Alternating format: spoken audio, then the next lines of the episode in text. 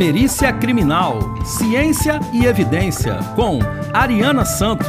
Participe através do e-mail podcast@juriapericia.com.br. Olá, Ariana, tudo bem?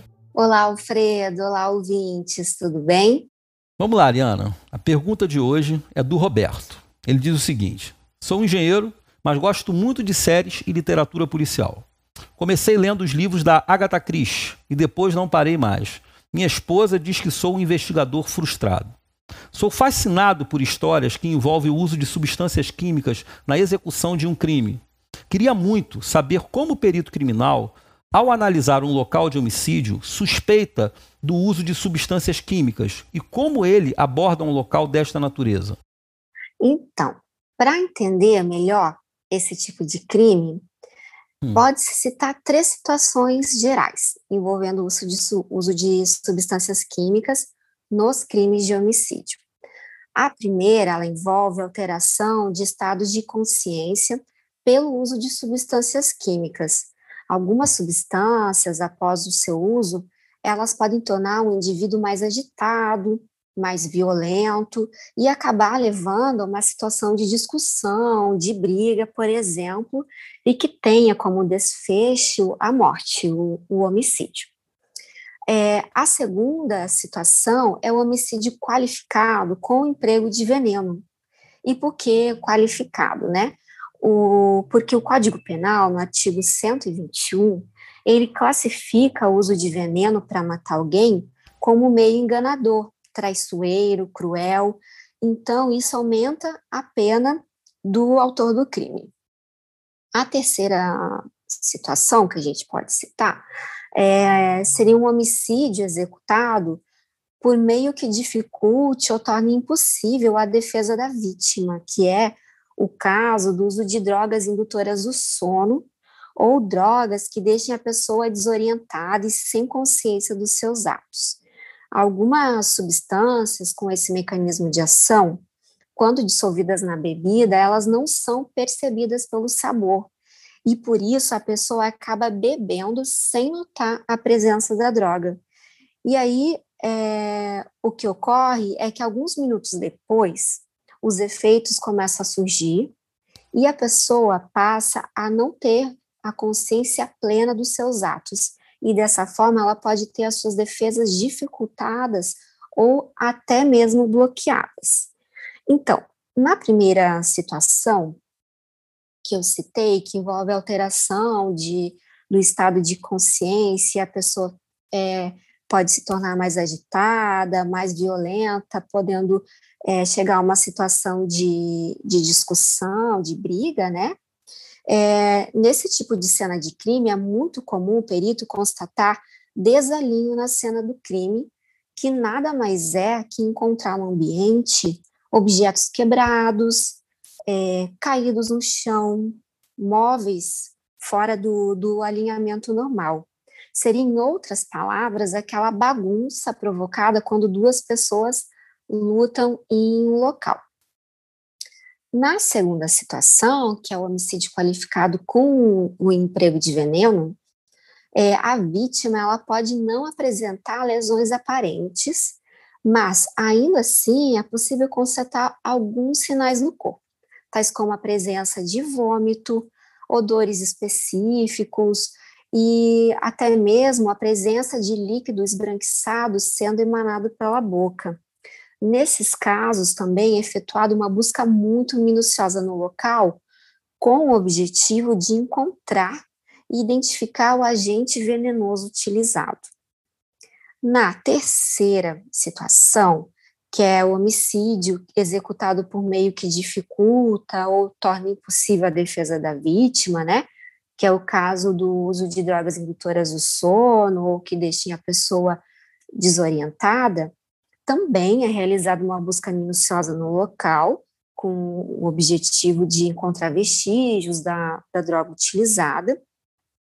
Mas, nesse caso, ao contrário do, do citado anteriormente, é comum encontrar ferimentos em quaisquer regiões do corpo da vítima, exceto nas regiões das mãos e antebraços. Então, vamos lá. É, com, é comum encontrar ferimentos, porque geralmente essas drogas elas vão fazer a pessoa dormir ou é, vai diminuir a defesa da pessoa, mas a pessoa não vai morrer. Então, para que ocorra um homicídio, né, é necessário que haja algum trauma, é necessário que haja alguma lesão. Sim. Mas os ferimentos, eles não são comuns nas regiões das mãos e antebraços. E por quê? Né? Por que, que não são comuns nessas regiões? Porque uma situação normal, quando a vítima está se defendendo do agressor, é comum que ela utilize as mãos e os antebraços como instrumento de defesa. E dessa forma, o agressor acaba ferindo essas regiões. Contudo, nesse caso, né, a defesa da vítima ela vai estar diminuída ou impossibilitada pela ação da substância química, não sendo dessa forma comum encontrar as chamadas lesões de defesa. E cabe acrescentar rapidamente né, que nas três situações citadas, será solicitado o exame toxicológico da vítima para identificar a substância que estava agindo no organismo da pessoa ao momento do fato. E Ariana, é, é, você citou algo muito interessante, eu não lembro do local que eu fiz, eu sou perito legista, acho que os nossos ouvintes sabem, e a gente já trabalhou junto algumas vezes, né, Ariana, em alguns locais. Alguns não, muitos. Isso. Mas teve um caso que eu fiz, que eu peguei uma moça que ela foi, sofreu um esgorjamento, o, o autor do crime, ele cortou o pescoço dela de ponta a ponta, e ela não tinha uma lesão na mão nada no braço, não tinha nada, nada, nada. Ou seja, ela não levou nem a mão no pescoço na hora que ela foi cortada. Não tinha nem sangue na mão dela. E depois foi feito lá o exame toxicológico e realmente ela estava com uma grande quantidade lá de um benzodiazepínico. Eu não lembro se foi midazolam, diazepam, não lembro qual foi. E isso é, é muito interessante. Mas eu queria agora te fazer uma pergunta que é o seguinte. Eu quero ir numa coisa bem prática, tá, Ariana? Você chegou no local, você entrou no local. Eu queria saber assim, quais são as medidas que você toma para que você evite a não captação de vestígios que indiquem a utilização dessas substâncias químicas que, a quais o, o Roberto falou. Tem alguma tática? Tem algum. Um, como é que funciona isso?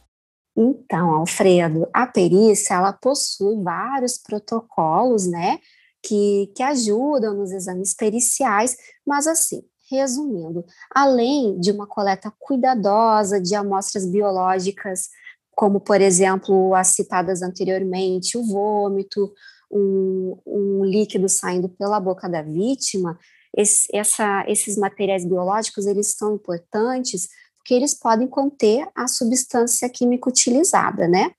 Além Sim. disso, é necessário uma busca de vestígios em toda a cena do crime. Vai, serão buscados, então, é, possíveis substâncias químicas utilizadas, é, e essa busca ela é feita em todos os lugares possíveis. Tipo latas de lixo? Exato, principalmente ah, no cesto de lixo. Alfredo Sim. sabe, né, que perito adora um cesto de lixo, é. porque muitos vestígios importantes podem estar presentes lá. Por exemplo, é, restos de embalagens que identifiquem ou que contenham resquícios da substância utilizada podem ter sido descartados lá. Você escolhe, a, a lata diz tem que tirar item por item? É isso mesmo? Item por item, tem que ser feita uma análise minuciosa. Você tira tudo que há de dentro do lixo, analisa com calma, vê se tem algo pertinente e o que for é, considerado pertinente pelo perito criminal será coletado. Isso aí, Ariana. Muito obrigado. Falar com vocês que a Ariana ela é doutora em toxicologia, então vocês estão muito bem aí é, assessorados pela nossa querida colunista Ariana Santos. Muito obrigado, querida. Gratidão, Alfredo. Um grande abraço a todos.